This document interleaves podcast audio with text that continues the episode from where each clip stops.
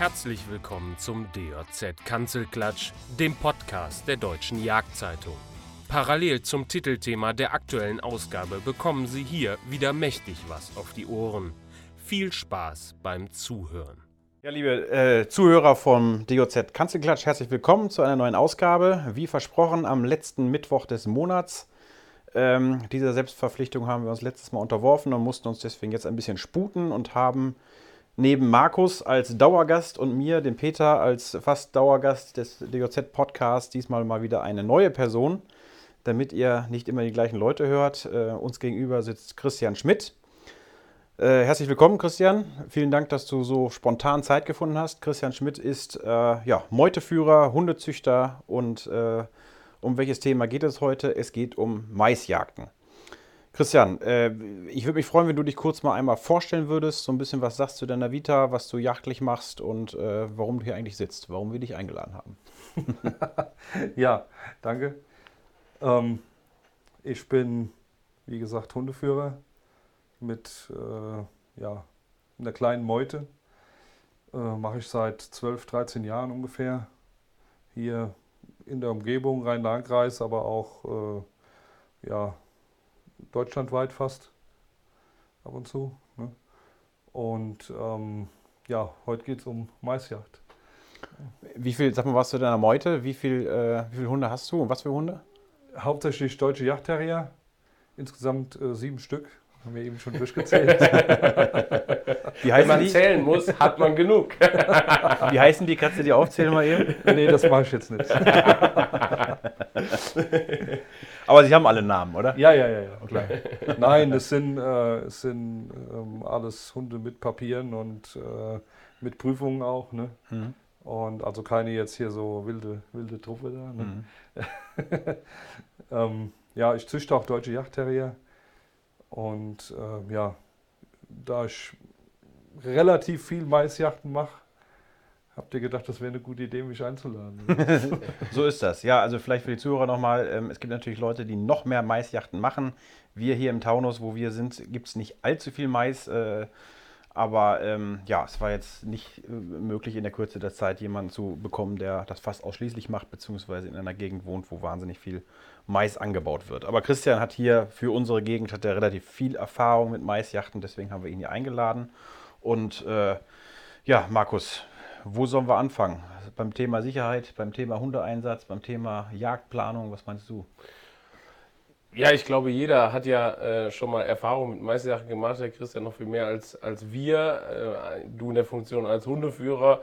Äh, ich meist, weil ich keinen Hund führe, in der Funktion als Schütze oder halt bei uns im Revier als Ausrichtender, der halt anstellt und äh, ja, versucht Schaden abzuwenden. Ich glaube, das ist ja auch der, die Intention, warum man, warum man Maisjagden macht. Und äh, eins vorweg, äh, ich, ich wollte sagen, man, sagst du was zu deinem Stimmbruch? Nein, ich befinde mich mit meinen 35 Jahren nicht im Stimmbruch, aber ich bin erkältet, wie man hört. Ähm, auch in Zeiten von Corona gibt es noch ganz normale Erkältungen, man mag es kaum glauben, ist aber tatsächlich so. Nee, aber was ich eingangs eigentlich sagen wollte noch, ähm, ich, in meiner Funktion als Schützen habe ich teils abenteuerliche äh, Maisjagden mitgemacht und ich muss ganz ehrlich sagen, ähm, wenn ich die Möglichkeit habe, daran nicht teilzunehmen, tue ich das häufig. Also ich bin da, ich bin da nicht wirklich scharf drauf, weil es wirklich oft, wenn man, wenn man die Reviere nicht kennt, und ich mag da, ich will da wirklich keinem was unterstellen, aber zum Teil sind das Hauruck-Aktionen, die innerhalb weniger Minuten geplant werden, wenn sie denn überhaupt geplant werden. Und das ist das ist saugefährlich, das muss man ganz einfach so sagen. Ähm, und ja, deswegen bin ich, bin ich froh, dass wir uns diesem Thema heute mal annehmen können, äh, worauf man achten muss, was dabei wichtig ist und so weiter. Und ähm, da würde ich an dich nochmal zurückgeben. Ja, also ich, ich würde mal beim Thema Sicherheit direkt bleiben, weil das, glaube ich, wirklich ein Riesenthema ist ja. bei diesen Maisjachten. Und äh, Christian, wie siehst du das mit, mit der Sicherheit? Ist das für dich irgendwie ein Riesenaspekt? Hast du vielleicht auch schon Yachten abgesagt, die, wo du schlechte Erfahrungen gemacht hast in bestimmten Revieren? Oder äh, siehst du dann Sicherheitsrisiko auch für deine Hunde, für, für Mensch, äh, für die Jäger, für dich selbst? Ja, ja, ja. Also auf jeden Fall äh, habe ich auch die letzten, äh, die letzten Jahre da äh, Reviere aussortiert wo es einfach sicherheitstechnisch gar nicht ging. Ne? Ähm, wo in den Mais geschossen wird, wo dann Schützen mit durchgehen im Mais, die dann im Mais da äh, schießen. Ne? Ähm, also, wie du schon sagst, abenteuerliche Geschichten da und äh, das ist mir dann doch. Äh, das ist ja, ist ja schier unglaublich. Also kann man ja sich kaum vorstellen, dass jemand dann im Mais da im Dschungel, also ich weiß nicht, ob äh, alle Zuhörer schon mal im Mais drin waren, aber wer schon mal drin war, weiß eigentlich, dass es eine grüne Wand ist und man nicht weit gucken kann. Ja. Ähm, also wie man da überhaupt schießen kann, äh, ist mir ehrlich gesagt ein Rätsel. Es sei denn, man schießt jetzt wirklich auf Kurzdistanz da ein, ein ja, angeflicktes Stück. Äh, und selbst da ist es wahrscheinlich Und selbst das ist, ne? noch, ist noch heikel. Ne? Ich meine, wir sind hier im Taunus, hier ist überall steinig. Ne? Mhm. Und äh, da hast du, selbst wenn du fast gerade vor dir in den Boden schießt, kannst du immer noch einen Abpraller haben. Ne? Mhm. Und äh, du siehst in so einem Mais, wenn, der, wenn da ein Hund oder ein anderer äh, Treiber da vier Reihen weiter ist äh, und du bist da, sag ich mal, abgelenkt, weil da eine Sau kommt, ne? dann hast du den nicht mehr auf dem Schirm. Ne? Mhm. Siehst du das Problem bei der, bei der Jagdleitung dann eher oder bei, de, bei den Schützen, die sich dann nicht unter Kontrolle haben? Ähm, das ist vielleicht unterschiedlich. Ich würde mal, ich, wenn ich jetzt da hinkomme, ne, als Hundeführer, dann es ist wirklich oft so, dass so Maisjachten einfach schlecht bis eigentlich überhaupt nicht organisiert sind. Und dann frage ich mich da immer, äh, warum ist das so? Ne? Ich meine, man sieht ja eigentlich im Mai schon, dass da Mais ist. Ne? Mhm. Also jeder, der Augen im Kopf hat und durchs Revier fährt, der sieht ja auch dann im Mai, oh, hier ist Mais. Ne? Ja, ja. Äh, und wer weiß auch, dass man Schweine da hat. Ne? Und dann plötzlich Ende August, oh, Schweinemais. Kann ja gar nicht sein. Wie kommt das denn einmal ja. zustande? Ne? Wieso, wieso macht man sich dann nicht vorher schon einen Plan, äh, wo die Schützen hin, äh, hin können? Oder wenn das Getreide rundherum abgeerntet ist, wieso kommen dann nicht schon mal ein paar Drückjagdböcke hin oder was? Wenn man genau weiß, äh, da passiert irgendwas. Ne? Mhm. Aber es ist so, der Mais ist dann immer, das muss, äh, oh, Mais, da müssen wir heute Mittag äh, und dann wird da, keiner ist für was verantwortlich, so richtig, ne? Äh, die Straßen nicht abgesperrt Eins, und was da so alles dann ist, ne? Eins muss man mal festhalten, äh, was du gerade schon sagst, ich möchte das einfach nur ergänzen. Eine Maisjagd ist im Prinzip nichts anderes als eine Drückjagd. Ja. Das ist genau, die muss genauso organisiert werden, die hat vielleicht nicht genauso einen langen Vorlauf, wobei, wenn du sagst, ich sehe ja im, Mais, wo der, äh, im Mai, wo der Mais gelegt wird, das heißt, eigentlich habe ich schon genug Zeit, mich darauf vorzubereiten. Ja. Ich weiß natürlich nicht, wo im Juli oder August oder September die Sauen zu Schaden gehen, aber ich weiß, wo meine Schläge sind und ich kann mich grob schon mal darauf vorbereiten. Ähm, und dazu gehört es halt genauso wie bei einer Drückjagd auch, ich muss Stände haben. Die Schützen haben feste Stände, die sie nicht verlassen. Wenn es geht, sind das Drückjagdböcke. Ich glaube, MacPom ist das einzige Bundesland, mhm. was das vorschreibt, Drückjagdböcke für die Schützen zu haben. Aus meiner Sicht super, weil erhöht den Kugelfang, erhöht die Übersicht, ist einfach gut. Ähm, ist aber leider die Seltenheit, muss man knallhart. Ja, also aus meiner wirklich, Sicht, oder? Ja, ich sehe das, seh das genauso wie du. Es ist, ist absolut vergleichbar. Es ist natürlich kein Schüsseltreiben mit da dran und es ist jetzt keine, keine Jagd, die mit langem Vorlauf geplant wird und wo Einladungen rausgeschickt werden. Aber vom Prinzip her, das, was da gemacht wird, in Gemeinschaft gejagt, mit, mit äh, äh, scharfer Munition geschossen, äh, auf Hochwild, es ist exakt dasselbe. Und äh, es ist wirklich eine absolute Ausnahme, dass man Drückjagdböcke findet auf solchen Jagden. Und äh, ich meine, auf, auf der Drückjagd ist es ja auch so. Da wird auch von den meisten Jagdherren dafür gesorgt, dass Drückjagdböcke da sind. Außer im jetzt sehr kopierten Gelände, sagen wir mal. Hier im Taunus oft der Fall. Wenn du Gegenhang hast, klar, da kannst du auch mal einen Stand am Boden organisieren. Das ist kein Thema. Aber ähm, auf dem Feld ist das ja eher selten der Fall. Ne? Und äh, zumal das ja noch eine sehr, sehr auf einer kleinen Fläche passiert, sag ich mal. Ja? Also ein Treiben jetzt in, bei einer Drückjagd ist ja oft dann 100 Hektar, 200, 300 Hektar groß. So, das Treiben im Mais, wie groß ist das?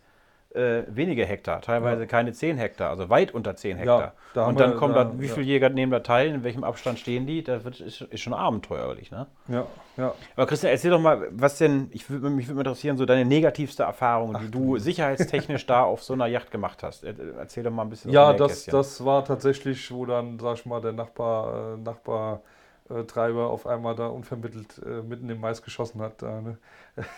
In deine Richtung oder? Äh, ja, das weiß ich also nicht. Ich habe ihn ja nicht gesehen, aber da zuckst du schon ganz schön zusammen. Ne? Ja, ja.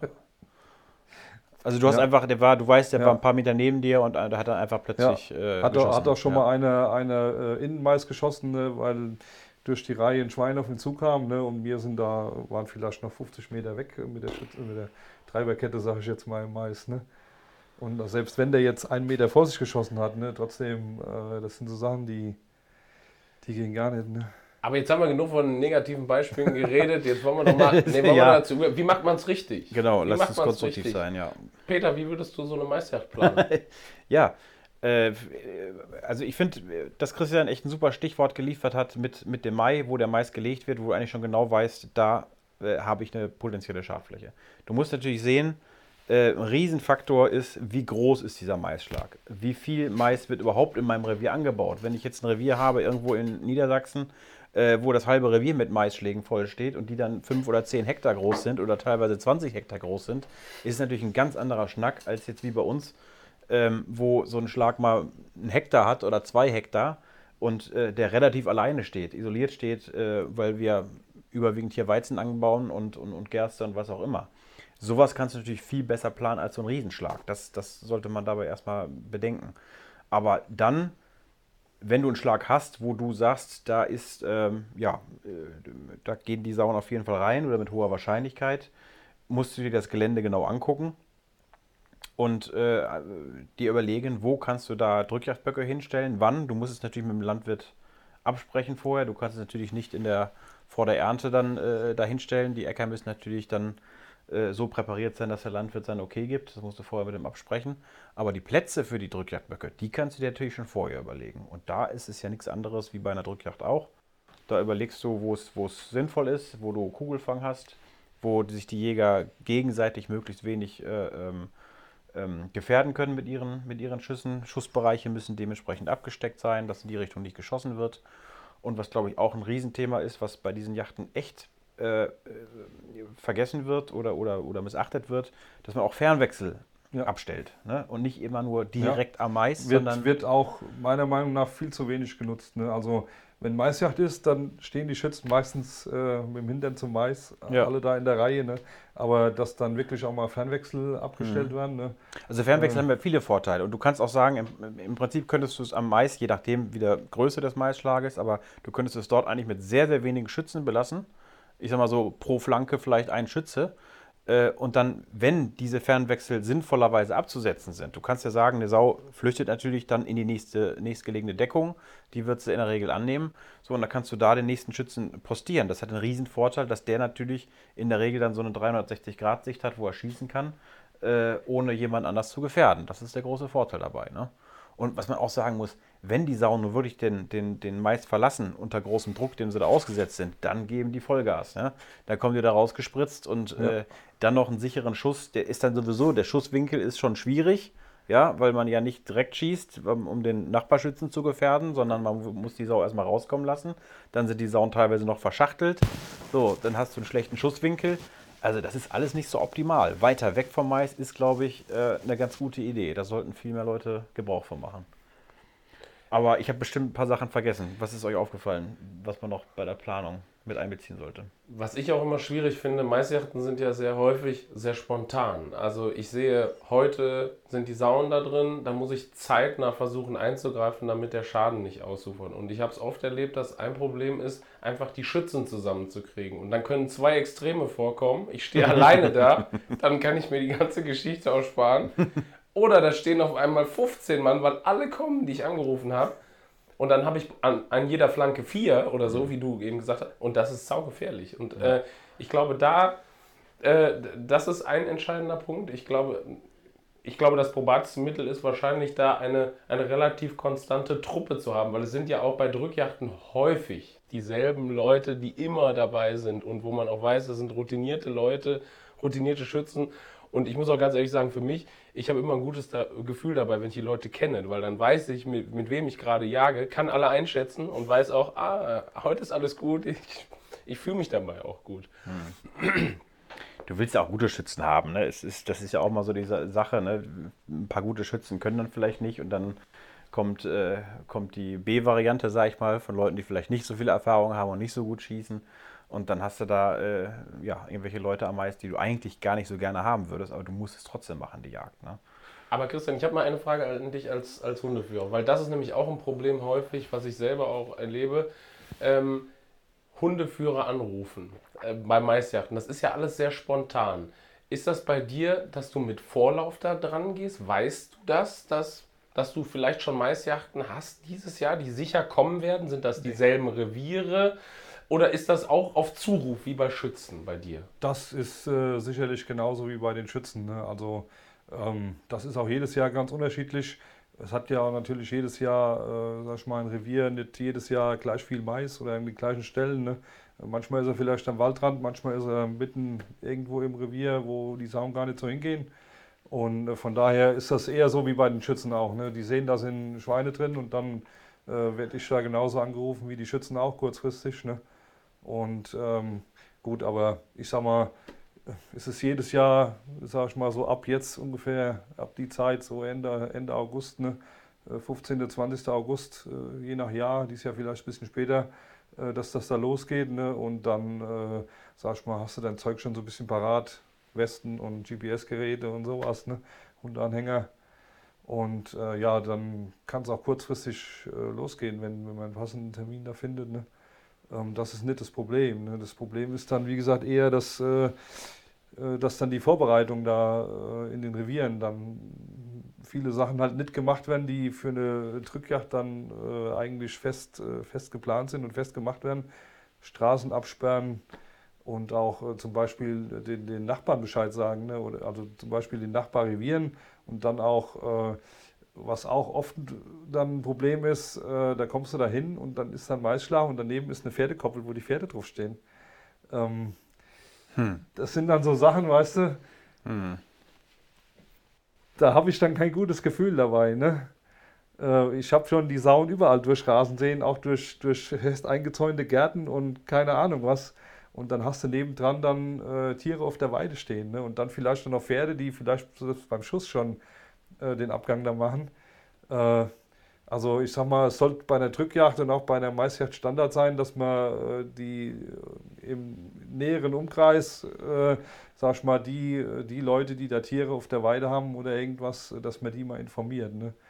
Das, ich bin auch schon mitten im Treiben an einem Reiterhof vorbeigekommen. Da waren die, die äh, fünfjährigen Kinder da auf dem Gaul die Reitstunde am machen. Ne? Hm. das fand ich jetzt nicht so günstig. Also hm.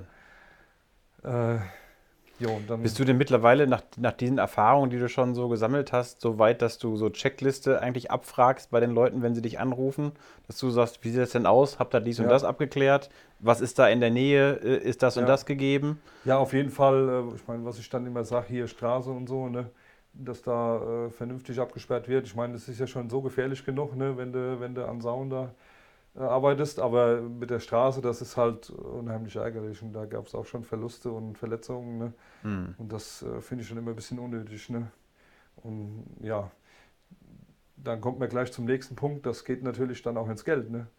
Äh, das ist, ist, in letzter Zeit so ein zunehmendes Problem. Ne? Die Tierärzte, die sind äh, nicht günstiger geworden die letzten Jahre. Ne? Und so ein Hund an sich und die ganzen Kosten drumherum, die sind auch nicht günstiger geworden. Und dann, äh, ja, dann denken die, machen wir mal schnell eine Maisjagd und am Schluss äh, stehen ein paar tausend Euro auf der Rechnung. Hm. Und dann äh, gibt es große Augen. Ne? Sind deine Hunde denn versichert? Also ich mache prinzipiell, äh, prinzipiell so, dass der, äh, der Veranstalter die Hunde versichert. Okay. Das checkst du dann vorher so ab, du wirst, wirst Tagesversicherung ja. und mhm. okay. Ne, wobei. Geht das denn so kurzfristig? Weil ja, wir haben mal gesagt, das ist spontan. Das ist Problem. Das ist kein Thema. Das okay. ist kein Thema. Mhm. Also da kannst du morgens um, um, um, wenn du um 10 Uhr anfängst, kannst du um 9 Uhr noch deine Hundeliste hinfaxen. Mhm. Und dann ist das Ding äh, fest. Ne? Was kostet das so pro Hund? Also, soweit ich weiß, äh, kostet die Versicherung so um die 15 Euro pro Hund. Pro Tag dann? Oder? Für den einen Tag, ja. Mhm. Und äh, das sind natürlich aber auch nur, äh, kannst du dir dann aussuchen, 750 Euro Verletzung und 1500 Euro Todesfall oder umgekehrt. Aber, als Selbstbeteiligung? Nee, oder, oder als, als Versicherungssumme. Ne? Mhm. Aber die 750 ja Euro, also 750 die, Euro so schnell. reichen natürlich auch für, für beides nicht. Ne? Ja. Und selbst die 1500 Euro können auch schon knapp werden. Ne? Mhm. Und das ist in letzter Zeit ein zunehmendes Problem. Ne? Ja gut, da muss der Pächter abwägen, ne? zwischen einigen hundert oder tausend Euro Wildschaden im Mais äh, und den Kosten, die dadurch Ja. dann entstehen. Ne? Ich meine, es- im Verhältnis passiert vielleicht nicht oft was, aber irgendwann erwischt es wieder mal einen. Ne? Hm. Und äh, jo, das, äh, da, wenn, du, wenn du so einen Keiler da drin hast, der äh, vielleicht angeschossen ist oder vielleicht so nicht raus will, und dann, äh, ja, dann stehen ruckzuck ein paar tausend Euro da auf der, auf der Karte drauf. Ne? Weil du es gerade selber angesprochen hast, verhalten sich Sauen im Mais anders als, ich sag mal, in Anführungszeichen normalen Drückjachten? Wie ist dein Eindruck? Ja, bisschen schon. Ne? Ich meine, wenn der, wenn der Schlag mitten im Feld ist, die wissen natürlich schon, dass jetzt drumherum keine Deckung mehr ist. Ne? Das, äh, das ist schon klar. Okay. Das Also- heißt, es, du sagst, es ist gefährlicher? Also viele sagen das ja, das wäre wär deutlich gefährlicher. Ich will jetzt nicht sagen, es kommt natürlich auch darauf an, mit was man vergleicht. Wir haben ja auch so hier schwieriges Gelände und Dickungen, wo sie, wo sie nicht unbedingt raus müssen, wenn nicht wirklich Druck aufgebaut wird. Ne? Ähm, aber äh, ja, ein bisschen vielleicht schon, aber ich würde das nicht, äh, würde das nicht jetzt da äh, also übertreiben wollen mit dem Unterschied. Okay. Das, Äh, Aber, ja. ja, aber du, du meinst, es ist schon so, dass die mehr, ähm, dass die Sauen dort mehr Druck brauchen, teilweise, als in den normalen Brombeerdickungen oder Buchenrauschen oder wo auch immer, um zu rücken. Ja, ja, ich meine, wenn natürlich irgendwo im, im absoluten Hochwald da eine super Dickung ist, dann wissen die auch, dass drumherum nicht dicht ist. Ne? Mhm. Aber äh, im Mais, wenn der Mais mitten im Feld ist und es ist abgeerntet, dann ist das nochmal Hm. vielleicht nochmal einen Ticken anders. Ja, aber es ist natürlich irgendwie, auf der einen Seite brauchen sie mehr Druck, das heißt, du brauchst Hunde, äh, wo der DJT sicherlich dazu zählt, die da ein bisschen härter Ja. rangehen. Auf der anderen Seite birgt das natürlich dann direkt noch ein größeres Risiko. Nicht nur das schärfer rangehen, sondern eben auch dieser äh, mangelnde Rückewille. Das ist natürlich dann eine Kombination, die Ja. oft zu Verletzungen führt. Ne? Ja, wobei ich sagen muss, ich sag mal, die Hunde haben natürlich auch ein bisschen die Erfahrung. Ne? Ähm, also es sind mehr Verletzungen durch, durch Straßenverkehr wahrscheinlich wie, äh, wie durch Sauen im Endeffekt. Ne? Hm. Also habe da jetzt keine Statistik geführt, aber gefühlt ist das so. Hm. Setzt du all deine Hunde im Mais ein? Oder ist das, oder was sagst du denn zu den ganzen Größen? Weil da gibt es ja auch immer viel Diskussion. Äh, große Hunde können nicht so gut weg, ähm, sind häufig zu schnell. Drücke- Also Terrier sind ja tendenziell kleiner und auch haben eine, haben eine gewisse Schärfe. Was ist da eine Eigenschaft, die ein Hund braucht, dass du ihn da einsetzen würdest? Also im Mais würde ich das mit dem Größenunterschied da gar nicht so, gar nicht so wichtig sehen wie jetzt in den Brombeeren. Ne? Das, äh, also ich habe ja auch einen Drahthaar, früher hatte ich schon noch Weimaraner. Und ähm, das mit der Größe, also da sehe ich, sehe ich kein Problem jetzt im Mais. Ne? Okay. Da ist ja eigentlich relativ viel Platz, wenn du so willst. Ja, ja, ne? Also mehr wie, wie wenn jetzt da so eine Röhre in den, in den Brombeeren drin ist. Ne? Ja, vor allem untenrum, ne? wenn du immer auf alle Viere gehst im Mais, dann wird es äh, wird's plötzlich äh, offener, sag ich Ja. mal. Ne? Also unsere Größe ist da Ja. eher behindernd. Also meistens, meistens ist der Mais hier noch, sag ich mal, in 75 cm Reihenabstand gesät, bei uns zumindest. Und äh, das ist ja immer noch, äh, hast du ja immer noch Platz dann. Ne? Hm. Und kannst auch durch so eine Maisreihe immer noch mal ausweichen. Ne? Hm. Das machst du ja in den Brombeeren, wenn du da in so einer Röhre drin bist, da weichst du ja nicht mehr aus. Dann. also ich zumindest. Da heißt es da ist die zubeißen. Röhre voll. Genau. Ja. Das heißt, du setzt alle deine Hunde im Mais ein, würdest alle Ja. deine Hunde im Mais. Ja. Ja, Ja. ja. Und wie siehst du das, wenn du jetzt zu Maisjachten kommst? Ähm, da kommen ja Hunde, die, die jagen auch alleine. Ähm, dann kommst du mit, ich sag mal, mehreren Hunden. Ist das für dich ein Problem? Oder sagst du, sagst du lieber, ich mache das alleine, weil ich alle, alle kenne im Mais? Oder wie funktioniert das? Ja. Was sagst du, ist der Optimalfall? Im Prinzip habe ich, also normalerweise habe ich kein Problem mit anderen Hunden. Ne? Also so jetzt nicht auf Anhieb. Und deine Hunde auch nicht? Das, äh, meine Hunde auch nicht. Ähm, nee, da, da sag ich mal, wenn du, wenn du so viele Yachten machst und dann äh, da achte ich also auch drauf, auch züchterisch schon, äh, dass die Hunde verträglich sind. Ne? Hm. Und auch, äh, sag ich mal, erzieherisch dann von klein auf, äh, weil das kannst du gar nicht gebrauchen. Dann, wenn du, wenn du dreimal die Woche da stehst und hast dann da irgendwie eine Beißerei oder sonst was. Hm. Äh, und das geht gar nicht. Und, aber es ist natürlich so, manchmal hast du halt auch irgendeinen dabei, der meint, sein Hund, der müsste da unbedingt sich jetzt mal da lösen, ne? aber der ist halt nicht so verträglich. Und äh, jo, dann geht der Zauber halt los. Ne? Manchmal hast du auch welche, die sind weit laut oder ja, kläffen dann die ganze Zeit herum. Das stört natürlich extrem da. Ne? Mhm. Ja, da könnte, könnte bei dem einen oder anderen auch äh, ja, ein bisschen mehr Vernunft einkehren da. Aber das ist halt so. Gibt es denn so eine, so eine, so eine äh, Min, äh, nicht, also nicht Mindest, sondern äh, Höchstgröße am, am, am Schlag, wo du sagst, irgendwie jetzt lohnt es sich nicht mehr, jetzt ist es unmöglich, irgendwie die Sauen da rauszubekommen? Also wenn der Maisschlag meinetwegen Ja. 10 oder 20 Hektar Ja, hat? dann, ich sag mal so, bei, bei äh, Richtung 10 Hektar geht es langsam los und wird schwierig. Ne? Ja.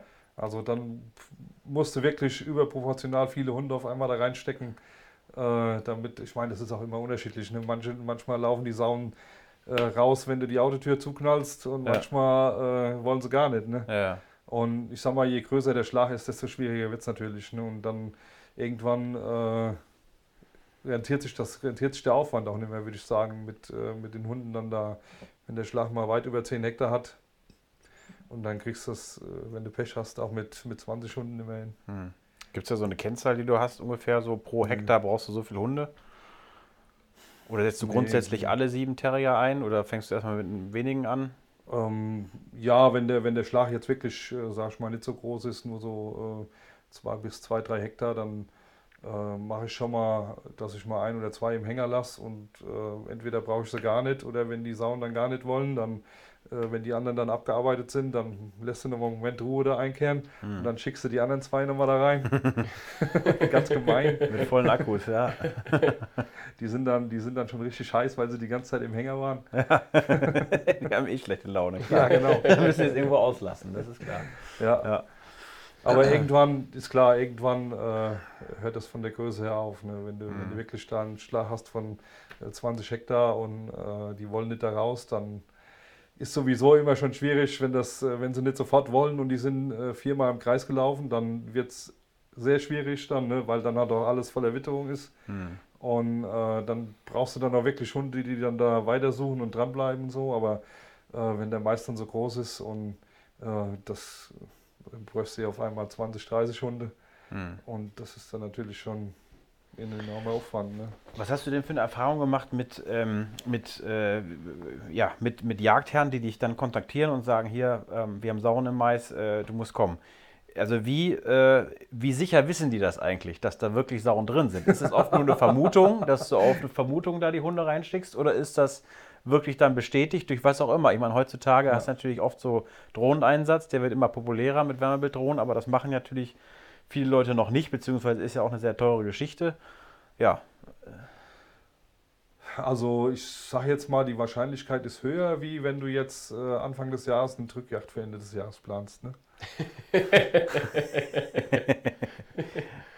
das, äh, das muss man schon sagen. Ne? Also es klappt sicher nicht immer, dass, dass sie da noch drin sind. Ne? Mhm. Manchmal sind sie auch irgendwie dann nachts wieder raus oder morgens raus oder keine Mhm. Ahnung. Ne? Ja. Aber äh, die Wahrscheinlichkeit, äh, muss ich sagen, die ist doch schon höher, wie wenn, wie wenn da an Termin X eine Drückjagd geplant wird und dann müssen die da drin sein. Hm.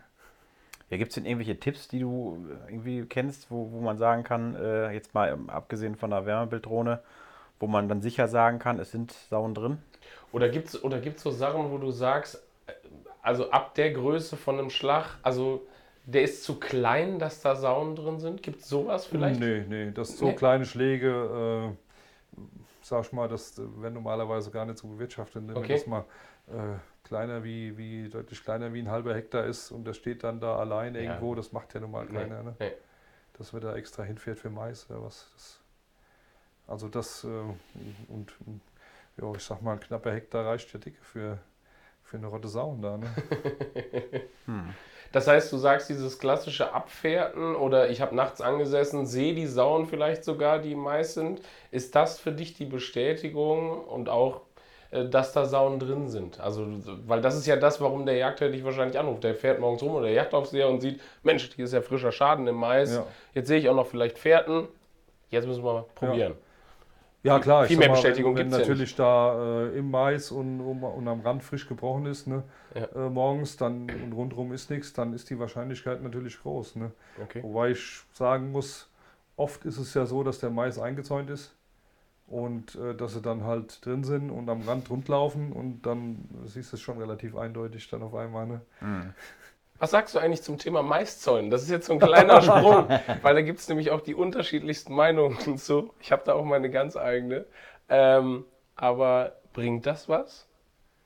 Wenn man es wenn man's richtig macht, sicher. Ne? Nur der Aufwand ist auch äh, ist Aufwand. Ne? Also, Was heißt denn äh, richtig? Zehn Litzen Na, das, übereinander? Äh, oder? nee, nee, ich sag mal, also äh, drei Litzen würde ich schon sagen, dass das reicht. Ne?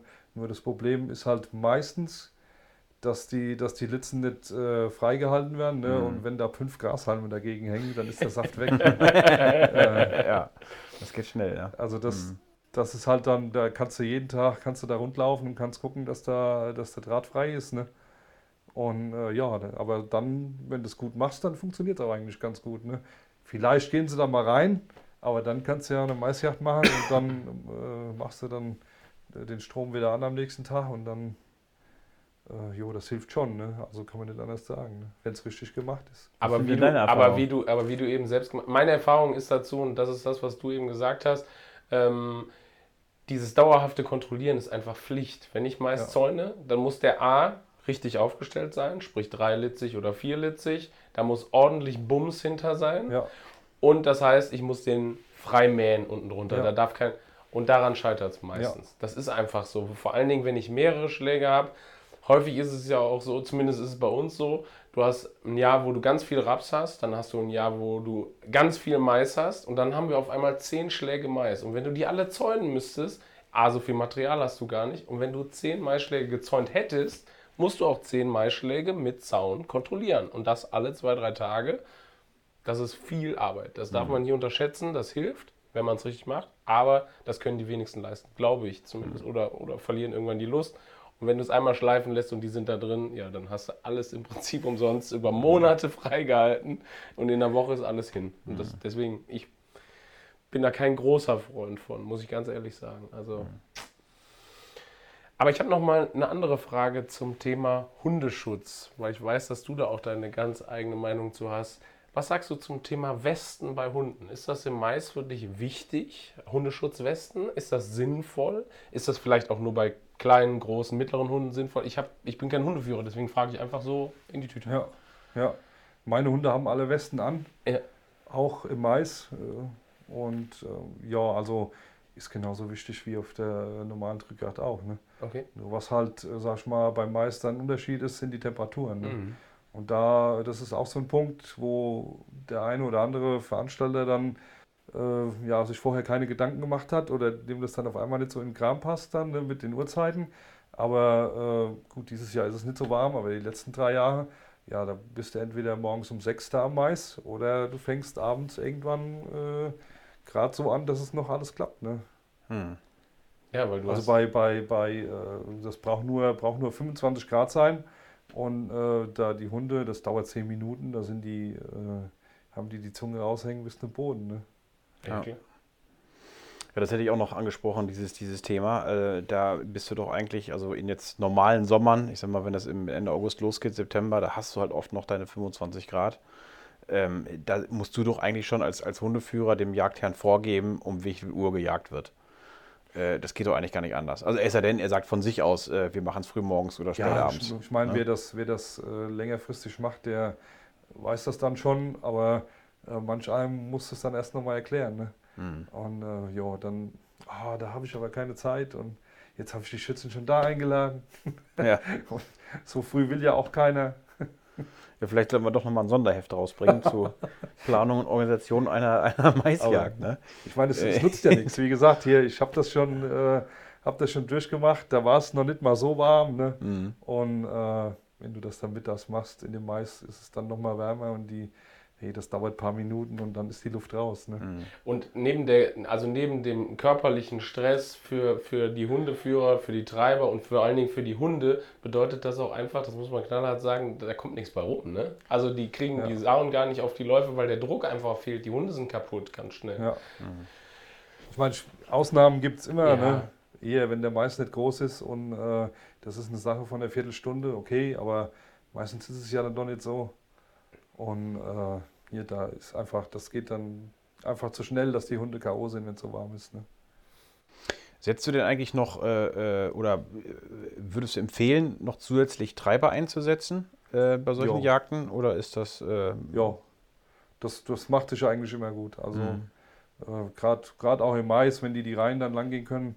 Und äh, die Sauen merken das schon, ob da Mhm. jetzt nur einer drin ist mit, mit sieben Hunden oder ob da noch fünf andere Leute sich verteilt haben. Und äh, also, wenn man, wenn man welche hat, dann wieso sollen die da rumstehen? Ne? Und was sagst du dazu? Also meistens geht man ja, wie man das so kennt, äh, in einer Reihe durch, ne? immer schön Linie Ja, halten. Ja, ja. Ist das wirklich sinnvoll oder ist es vielleicht sinnvoller und für die Sauen verwirrender, wenn Leute von allen Seiten kreuz und quer durch den Maisschlag durchlaufen? Dass sie das Kreuz schwieriger. und quer habe ich noch nicht ausprobiert, ehrlich gesagt. Ja, probiert auch keiner. Ich frage mich immer, warum. Weil, weil, also von meinem Verständnis her ist auch so, wenn, wenn eine Sau merkt, überall ist irgendwie Druck, egal wo ich hinhöre, und ich kann es überhaupt nicht planen, weil so eine Reihe kann ich ja immer planen. Ich weiß genau, aha, äh, ich kann das vernehmen, wo die gerade lang gehen, die Richtung, und dann stelle ich mich da irgendwo durch und dann bin ich hinter der Reihe. So, dann ist äh, Ruhe. Aber wenn jetzt aus allen Richtungen das irgendwie kommt, kreuz und quer, mal hier, mal da, das ist doch eigentlich für viel verwirrender. Ich weiß es nicht, das müssten wir dann mal öfter probieren und eine Statistik Probieren mal. darüber führen. Und dann aber, sag mir äh, mal, wie es das, ich funktioniert. sag mal, das, vielleicht, vielleicht verteilt sich das zu sehr dann im Mais. Ne? Ja. Weil die Sauen wissen das schon, die wissen schon, dass sie drei Reihen neben dir äh, vorbeikommen und Mhm. äh, am besten auch so, dass du sie gar nicht merkst. Ne? Ja. ja, solche Erfahrungen haben wir, glaube ich, alle schon gemacht. Äh, ob das vom, vom Ansitz oder auf der Drückjagd. Also wie lautlos sich Sauen plötzlich entfernen können, äh, selbst im trockensten Laub, ist schon faszinierend. Also Ja. das wünscht man sich selber, dass man so mal pirschen kann bei solchen Bedingungen. Ja. Aber Peter, ich meine, du bist ja, du bist ja viel als Schütze unterwegs auf Drückjachten und auch auf der einen oder anderen Maisjacht. Jetzt vielleicht nochmal aus der Sicht eines Schützen. Ähm, was, sind, was sind für dich die besonderen Herausforderungen als Schütze bei einer Maisjacht dabei zu sein? Sicherheit, ganz klar. Also da kommt lange, lange erstmal nichts, weil du siehst relativ schnell, ähm, siehst du ja an so einem Schlag, ähm, dass, also gerade wenn du auf dem Boden stehst, und das ist ja leider die Regel, du siehst da einen anderen Schützen stehen, dort siehst du einen Schützen stehen, da siehst du eine Straße, da musst du noch auf die Hunde achten und es muss schnell gehen. Das ist ja immer das Problem. Wenn du am, am Rand stehst, du weißt, wenn jetzt was kommt, dann geht das ratzfatz. Dann hast du so ein Zeitfenster von zwei Sekunden, wo du ansprechen musst, oder drei Sekunden, wo du ansprechen musst, wo du ein Schussfenster suchen musst, äh, wo du auf Sicherheit achten musst und das alles so in einem Einklang zu bringen und dann auch noch super zu schießen, das ist echt eine Herausforderung. Ähm, deswegen, also ich kann da nur echt für plädieren nochmal, ähm, wie wir es anfangs schon besprochen haben, mehr in der Ferne zu gucken des Schlages, wo man da vielleicht irgendwo bei einem Fernwechsel äh, Stände platzieren kann, weil dann das hat ja mehrere Vorteile. Sicherheit ist das eine, dass du rundum schießen kannst, ohne einen anderen Jäger zu gefährden oder einen anderen Hundeführer oder, oder Hunde. Und das andere ist, dass die Sauen sich bis dahin auch schon wieder beruhigt haben und, und an Tempo verloren haben. Ne? Also das ist für mich wirklich so ein großer Schlüssel, glaube ich, zum Erfolg. Das klappt natürlich nicht immer, keine Frage, aber auch am Mais klappt das nicht immer. Da kann es auch passieren, dass die Rotte relativ verschachtelt, äh, geschlossen rausgeht. Ja, und äh, über alle Berge. Das war's dann. Äh, Riesenaufwand und keine Sau äh, gefallen. Ne? Oder siehst du das anders, Christian? Ja, nee, ist so. Ne? Also meistens, meistens kommen sie ja dann, wenn da äh, rundherum freies Feld ist, abgemäht, ne? äh, dann werden sie natürlich auch relativ schnell. Ne? Und Oft kommen sie dann auch nicht allein raus. Hm. Ja, und dann, ja, das macht das nicht einfacher. Ne? Ja. Und das darf man dann auch nicht vergessen. Gerade, wir hatten es eben im Vorgespräch nämlich äh, noch davon, äh, wir haben im Moment, und du hast es ja auch letzte Nacht noch, glaube ich, erlebt äh, beim, beim Pirschen, ähm, wir haben im Moment noch viele Sauen, die auch noch verhältnismäßig kleine Frischlinge führen Ja. und so weiter. Das, die habe ich halt auch im Mais. Ne? Die sind, äh, das heißt, ich muss da sauber auch ansprechen. Ich kann nicht mich nur darauf konzentrieren, äh, die Sau zu treffen, die aus dem Mais rauskommt und Sicherheit. Nee, ich muss auch noch ansprechen können. Ja. Das heißt, ich muss der Sau auch einen gewissen, ja, ein paar Meter geben, äh, damit ich überhaupt sehe, kommt da irgendwas nach. Deswegen, also das sind schon Herausforderungen, die da sind, oder? Ja, es ist eine große Herausforderung und deswegen sollte man auch, finde ich, bei der Auswahl der Schützen schon vorsichtig sein. Ne? Also es ist nicht jeder Profischütze, es ist nicht jeder äh, äh hoch erfahren und äh, natürlich muss man auch jungen Jägern eine Chance geben, sich zu, zu bewähren, sage ich mal. Aber ähm, das ist schon, ist schon was für Fortgeschrittene, sage ich mal, am, am, am Mais zu jagen. Äh, du musst da auf viele, viele, viele Dinge achten und ähm, das Risiko ist sehr, sehr groß. Ja? Zumal das ja auch immer äh, oder häufig in, in, in Feldbereichen äh, zu Zeiten stattfindet, sage ich mal, wo, wo auch viele, viele Hundeführer unterwegs sind, viele Spaziergänger, Mountainbiker, irgendwelche Freizeitsuchenden. Das ist Spätsommer. Äh, ne, da wollen die letzten ja. Stunden des Tages genießen und wollen noch mal ein bisschen unterwegs sein. Und das sind so Faktoren, die sind dann auch plötzlich da. Ja? Und in der Situation, wo dann gerade da die Rotte rauskommt und du eigentlich schon für dich gesagt hast, da ist mein perfektes Schussfenster, ähm, da siehst du vielleicht gar nicht den Weg, der dahinter ist, wo auf einmal ein Mountainbiker auftauchen kann oder ein Spaziergänger. Das, musst, das sind alles Faktoren, die du dann plötzlich mit einbeziehen musst. Ähm, also, ja, sollte man, sollte man bedenken. Deswegen, also ich, ich finde diesen Weg, du hast anfangs angesprochen von Mecklenburg, dass sie es verpflichtet haben bei, bei äh, solchen Erntejachten und, und äh, ähm, bei Maisjachten, wo jetzt Hunde durchgeschickt werden, dass da eben von erhöhten Ansitzeinrichtungen geschossen wird oder nur davon geschossen werden darf. Das finde ich echt sinnvoll. Also das ähm, kann ich unterschreiben und hätte ich auch nichts gegen, wenn das deutschlandweit so als Verpflichtung wäre. Ist mehr Aufwand, aber das bringt mit Sicherheit ja, sehr, sehr viele Vorteile mit sich ja, und ja. keinen einzigen Nachteil. Letzten Endes ja auch, ist es ja nicht nur einer, nicht nur irgendwie, äh, dass da mehr Sicherheit gegeben ist. Du steigerst ja auch den Jagderfolg. Ne? Also du hast einfach bessere Schusschancen. Ich will nicht wissen, wie viele Chancen ähm, ja, vertan sind, weil einem eben kein Kugelfang gegeben war, äh, weil die Sauen zu schnell waren, was auch immer. Ähm, das kannst du dadurch sicherlich erhöhen. Ja, ja, klar, auf jeden Fall. Also das ist, das ist einfach wichtig. Christian, was sind deine Erfahrungen so von den Maisjachten, was so Aufwand zu Erfolgsquote angeht? Äh, Im Vergleich zu, zu Drückjachten. Ist es erfolgreicher, so eine Maisjacht zu machen, jetzt von, von, von der Strecke her gesehen, oder ist das äh, deutlich äh, ja, besser, irgendwie eine Drückjagd zu machen. Kommt da mehr bei rum. Also Statistik habe ich da keine drüber geführt, aber wie wir eben schon gesagt haben, oder wie ich schon gesagt habe, äh, die Wahrscheinlichkeit, äh, dass, sie, dass sie wirklich im Mais sind oder dann im Treiben sind, die ist beim Mais fast höher wie bei einer langfristig geplanten Drückjagd. Das ist ja schon mal das Erste. Ne? Wenn sie mhm. nicht da sind, ist ja schon mal schlecht. Mhm. ja, dann, ja, dann hängt es von vielen Faktoren ab. Ne? Was sind da für Schützen und äh, wie ist das Gelände drumherum und wie sind die Saunen an dem Tag gelaunt. Und äh, ja, eigentlich, eigentlich würde ich schon sagen, dass regelmäßig Strecke gemacht wird. Ne? Mhm. Ich meine, es geht ja, geht ja auch bei der Maisjagd nicht primär jetzt um eine hohe Strecke oder irgendwas, sondern eigentlich um die Wildschadensverhütung. Und, mhm äh, wenn du sie einmal raus hast und welche geschossen hast von der, von der Rotte, dann äh, bist du auch schon ein ganzes Stück weiter. Ne? Hm. Das, das muss man ja schon sagen dann. Ne? Du meinst, die kommen erstmal nicht mehr zurück? Die, die Rotte, die Rotte sicher nicht äh, hm. am selben Tag noch. Ne? Hm. Ja. Jetzt haben ja eben Peter und ich äh, gesagt, wie wir, wie wir das abstellen würden, also vor allen Dingen Peter. Wie würdest du das dir als Hundeführer wünschen, dass Mais abgestellt wird? Ist es genau so, wie, wie Peter skizziert hat? Ähm, also für mich wäre es natürlich im Prinzip einfacher, wenn die Schützen nicht alle äh, sich lautstark um den Mais erstmal rumpostieren, ne? damit erstmal jede Sau äh, in, im ganzen Umkreis gehört hat, dass da jetzt was, dass da jetzt was kommt. Ne? Mhm. das ist aber auch auf der Drückjagd dann so. Ne? Ja. Ähm, aber ja, Rücken die dann schwerer? Also ich frage jetzt einfach nach. Oder warum, ja, warum sagst wenn, du, ist das wenn so? Die, wenn die natürlich, äh, sag ich mal, die, die, ganze Reihe Schützen da im Wind steht, dann ist das natürlich schon mal, äh, sag ich mal, nicht positiv. Warnsignal Nummer eins. ja. Ne? ja. Also, also, der Überraschungseffekt, wenn, wenn jetzt die Schützen sich weiter weg postieren vom Mais und diese ja. auch noch keine Witterung haben von den Schützen und dann kommt der Überraschungseffekt, du kommst mit deinen Terriern an und dann denken sie sich, oh, also dann rücken meine, sie deutlich leichter. Ich sag mal, äh, die Sauen wollen ja eher Richtung nächste Deckung. Ne? Mhm. Und meistens sind ja auch dann da die meisten Schützen da postiert. Ne? Und äh, wenn die Sauen das natürlich mitgekriegt haben im Prinzip, dann wollen sie da eigentlich nicht mehr so gern raus, aber in die andere Richtung auch nicht. Ja, tendenziell wird es nicht einfacher davon. Ne?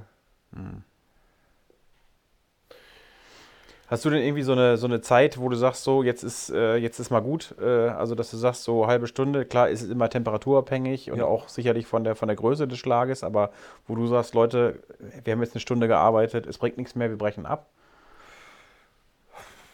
Ah, Ich würde jetzt, ich würde jetzt keine, keine feste Zeit nennen oder was, das muss man, muss man immer dann sehen. Ähm, aktuell situationsbedingt. Äh, irgendwann, wenn die Hunde wirklich fertig sind und die Sauen wollten wirklich gar nicht raus, dann äh, denke ich auch immer hier, das macht jetzt mehr Sinn, wenn wir jetzt hier einpacken. Äh, postieren mal zwei Leute da auf Drückjagdböcken oder auf dem, auf dem nächsten Hochsitz oder was und dann alle, alle abziehen hier und dann äh, kommen die irgendwann schon raus. Ne? Hm. Das macht dann mehr Sinn. Vielleicht um so so eine Einschätzung für dieses Jahr abzugeben. Was hast du für einen Eindruck dieses Jahr, wie viele Sauen wir haben werden im Mais? Wie viele im Mais sein Nein, weiß ich also natürlich ja, aber das hat ja immer damit zu tun, wie viele sind überhaupt da. Und, ja. und wir haben uns ja eingangs Und- darüber unterhalten. Ne? Und es sind sehr viele da. also die, die ganze Zeit war es ja so, äh, jetzt bis vor ein paar Wochen zur Ernte, sag ich mal, vor allem zur Rapsernte, dass man gedacht hat, ja, es geht dieses Jahr eigentlich, ist nicht ganz so viel los. Aber seitdem äh, im, im Feld, sag ich mal, Raps und Getreide abgemäht sind, äh, ist auf einmal wieder Massen. Also wirklich. Ja, vor allem so eine, so eine zweite Welle, ne? Also ich Ja. habe jetzt auch äh, mittlerweile, also ich meine, wir haben jetzt, was haben wir jetzt, äh, Mitte August, äh, ich habe so viel kleine Frischlinge, also wirklich kleine Frischlinge, die gerade gesetzt, äh, ge gefrischt sind, die, die äh, jetzt vielleicht zwei Wochen äh, alt sind, drei Wochen alt sind, äh, in diesem Monat schon gesehen. Das ist wirklich irre. Ne? Mhm. Ähm, und dann teilweise auch von so von kleinen Bachen. Ich hatte gerade vorgestern hatte ich, ich glaube, Markus, du hast es eben angesprochen, hatte ich äh, eine Rotte angepirscht, wo ich dachte, ja gut, da wird eine führende Bache bei sein oder zwei und vielleicht zwei, drei Überläuferchen. Ja, Pustekuchen. Es waren vier führende Bachen, die, wenn es hochkommt, 30 Kilo hatten. Ne? Und alle hatten sie ihre drei, vier, äh, drei, vier kleinen Frösche dabei. Ne? Also das ist, wird zumindest hier regional bei uns äh, sicherlich wieder ein Rekordjahr werden.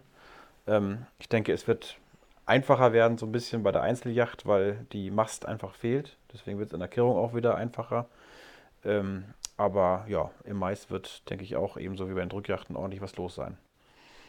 Ja, ja. Also wir hatten jetzt alles, äh, alle Größen da, ne? vom, sag ich mal, Bachen mit Frischlingen, die schon, die schon bestimmt 15 Kilo hatten bis 20 Kilo, äh, bis jetzt auch ganz kleine, war alles dabei. Ne? Und ähm, das ist aber auch jetzt, mein Eindruck ist, oder meine Erfahrung von der letzten Saison, durch die ganzen Corona-Auflagen, äh, musste vieles auf einmal kurzfristig geändert werden. Und das ist dann genau wie bei der Maisjacht, dann äh, ist das nicht eingespielt und läuft nicht so ganz rund. Und äh, die Strecken waren oft nicht so, wie man sich das erhofft hat letzte Saison. Ne, Mhm. Saison. Ja, Meinst du, dass wir dieses Jahr auf den Drückjachten wieder Normalität haben werden oder glaubst du, dass sich das bis dahin Schwierig. kann wenn keiner ich das, sagen? Wenn ich Nee. das wüsste. Ja. Ich weiß es nicht. Aber es Ja. ist, äh, ja, es sind Versuche gemacht worden da, die, die dollsten Experimente. Ne? Hm. Da ist den Schützen äh, in, der, in der ganzen Woche vor der Drückjagd dann jedem Einzelnen seinen Stand gezeigt worden. Und am Tag der Drückjagd sollen die dann selbstständig dahin finden. Ne? Was meinst du, was da morgens für ein Verkehr war Ja, im ja. Wald und was äh, kreuz und quer und festgefahren und keine Ahnung was. Ne? Ach, da war keine Sau mehr drin, da war ich noch gar nicht da, ey. Na gut. Und es sind auch wirklich ja, es sind ja auch viele Yachten einfach abgesagt worden. Ne? Ja, einfach nicht auch, nur, ja. weil sie nicht Ja. erlaubt waren, Ja, sondern auch weil gemacht. vielen, ja oder kleiner gemacht. Und, und, und bei vielen geht es ja auch darum, gemeinschaftlich zu jagen, gemeinschaftlich danach auch zusammenzusitzen. Und deswegen wurden auch schon deshalb ganz, ganz viele Yachten abgesagt. Ja, viele wollten die Verantwortung auch nicht über, übernehmen, ne, falls was passiert, verständlicherweise. Äh, zumal du musst ja die Verantwortung übernehmen dafür, dass es alles so gesetzeskonform abläuft, ähm, was du mitunter gar nicht kannst als, als Jagdleiter. Also das ist absolut verständlich, dass dann viele gesagt haben, wir machen es nicht. Ne? Ähm, nur wie es dieses Jahr ablaufen wird, also die meisten Drückjagdeinladungen sind ja eigentlich auch schon draußen. Äh, ich habe jetzt nicht das Gefühl, dass, dass Jagden weniger stattfinden oder genauso viel schon abgesagt wurden wie letztes Jahr. Ich habe das Gefühl, dass die Leute natürlich wieder wollen und darauf hoffen, dass es wieder alles stattfindet. Ähm, die Frage ist, wie werden die Auflagen wieder sein? Ne? Aber äh, ich glaube, da sind wir noch bei einem anderen Thema, was wir vielleicht nochmal separat behandeln können. Ich wollte gerade sagen, also das ist ein ganz anderes Thema. Deswegen haben wir noch irgendwas vergessen, weil wir haben eine knappe Stunde zum Thema Maisjagd geredet. ähm, das ist viel Zeug gewesen. Ich Ja, vielleicht, viel gelernt. vielleicht, vielleicht können wir ja auch nochmal die, die Zuhörer dazu aufrufen, falls wir was vergessen haben, was ihnen als ganz, ganz wichtig erscheint, dass die uns nochmal darauf hinweisen. Ja, schickt uns, Ähm, schickt uns Fragen. ja. Gerne per Mail an mich oder an den lieben Peter oder per Instagram über Privatnachrichten oder per Facebook an die DOZ Facebook-Seite. Wir nehmen das gerne. Auch, auch Themenvorschläge übrigens. Falls ihr Themenvorschläge habt für den Ja, Podcast, ja. was wünscht ihr euch? Her damit. Wir geben Gas, wir machen das. Und Vielleicht als letzte Frage nochmal an unseren äh, Gast heute. Ähm, lieber Christian, was ist dir lieber, Maisjacht oder normale Drückjacht? Oh, pff, äh, jetzt von, von Ende August bis äh, Ende September Maisjagd und danach Drückjagd. Das war eine taktisch sehr kluge Antwort. richtig. nee, ist mir eigentlich egal. Also, so, äh, da habe ich, jetzt- hab ich jetzt keine Präferenz. So. Okay, Ja. gut. Ja, dann danken wir dir vielmals, Christian, für deine Zeit, dass du so spontan da warst. Und ja, wir sehen uns sicherlich auf der einen oder anderen Yacht noch, da freue ich mich drauf. Und vielleicht können wir dich hier auch nochmal begrüßen als, als Gast des DOZ Immer gern. Kanzelklatsches. Auch noch von mir vielen, vielen Dank, Christian, dass du so spontan Zeit hattest. Und an die Zuhörer, ich würde mich freuen, wenn ihr auch beim nächsten Mal wieder dabei seid beim DOZ Kanzlerklatsch. Und ja, hier bleibt nur viel weit mal Zeit für die bevorstehenden Wochen. Und bis dahin, Macht es gut. macht's gut. Ciao, Bald ciao. mal zwei. Ciao, ciao. Das war der DJZ Kanzelklatsch. Wenn Sie die DJZ nicht nur hören, sondern auch lesen und im Bewegtbild sehen möchten, dann ab zum Kiosk. Oder noch besser, gleich ein Abo abschließen.